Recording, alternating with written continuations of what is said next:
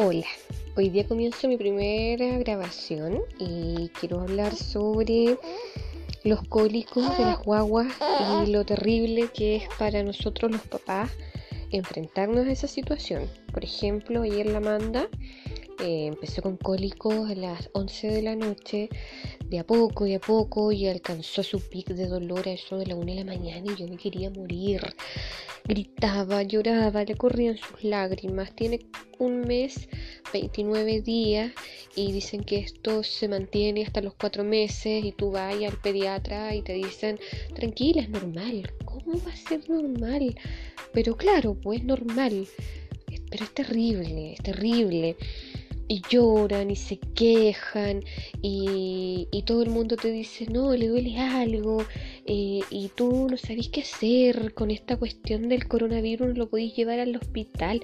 Por último, en otra circunstancia, lo lleváis a urgencia y ya te quedáis tranquilo, pero ahora no, tenéis que bancártela en la casa y tratar de sobrevivir a esas horas de dolor de la guagua sin saber qué hacer, simplemente tolerando, tolerando y llorándotelas también.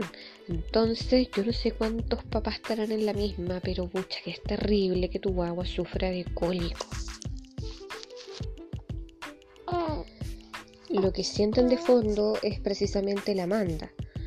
Y más encima nos dan el diagnóstico que puede, puede ser alérgica a la proteína de la leche. Entonces, los cólicos normales del lactante se le suma otro problemita pero ¿qué le vaya a hacer si la maternidad es así? Es una montaña rusa que está ahí arriba y todo funciona perfecto y al otro día está ahí abajo y no tenéis fuerza para nada y no dormiste bien y, y ya, es la maternidad, es la paternidad y hay que asumirla así. Nos vemos en otro episodio, nos vemos, no, no nos vemos, nos escuchamos en otro episodio. Un abrazo para todos.